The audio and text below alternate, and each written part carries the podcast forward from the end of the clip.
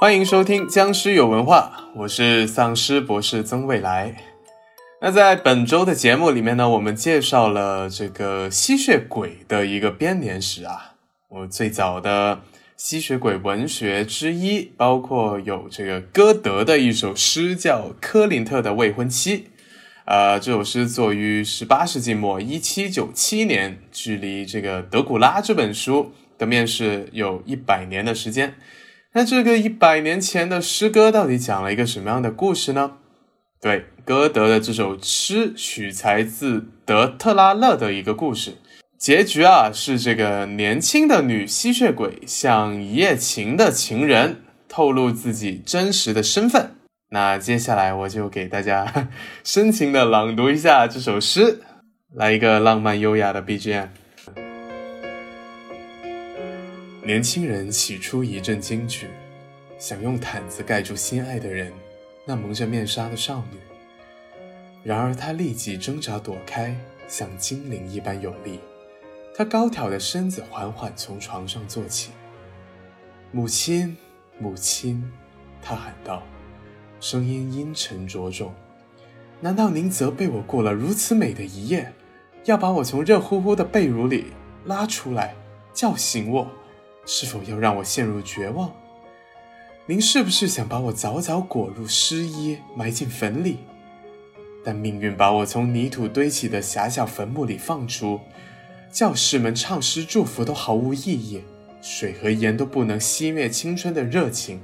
哎就连泥土也不会令爱情冷却。这个青年和我订过婚，那时维纳斯神庙还未然屹立。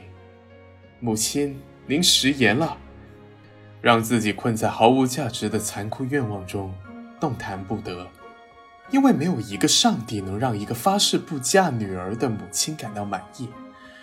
一股力量把我赶出坟墓，寻找我失去的幸福。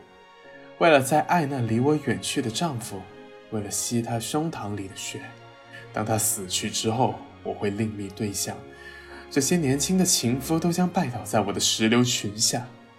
俊逸的年轻人，你的日子已经所剩无几，你就要在这个地方气息奄奄的死去。我把项链给了你，我要带走你的发卡，仔细看看它。明天你的头发就会变灰，只有到坟墓里才会重新变黑。现在你听着，母亲，我有最后一个请求：堆起一大堆木柴，挖开令我窒息的坟墓，把情郎们丢入火中，让他们安息，让火花四射，当骨灰烫手，我们就向古老的众神飞去。那其实关于吸血鬼的诗歌还有很多啊，比如说这个波德莱尔有一首《吸血鬼的变形》，比如说约翰斯泰格有一首《吸血鬼》，还包括考勒利奇有一首《老水手之歌》。哎，这些都是跟吸血鬼有关的一些比较早期的诗歌。那感兴趣的听众朋友们就找来感受一下吧。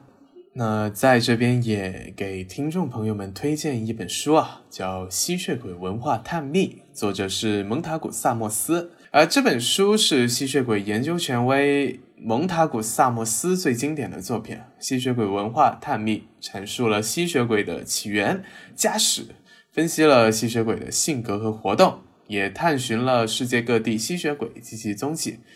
呃，有里面有很多这个民间的吸血鬼传说啊，还有很多这种很有意思的冷知识。那本期节目就到这里，我们下周周四周日再见。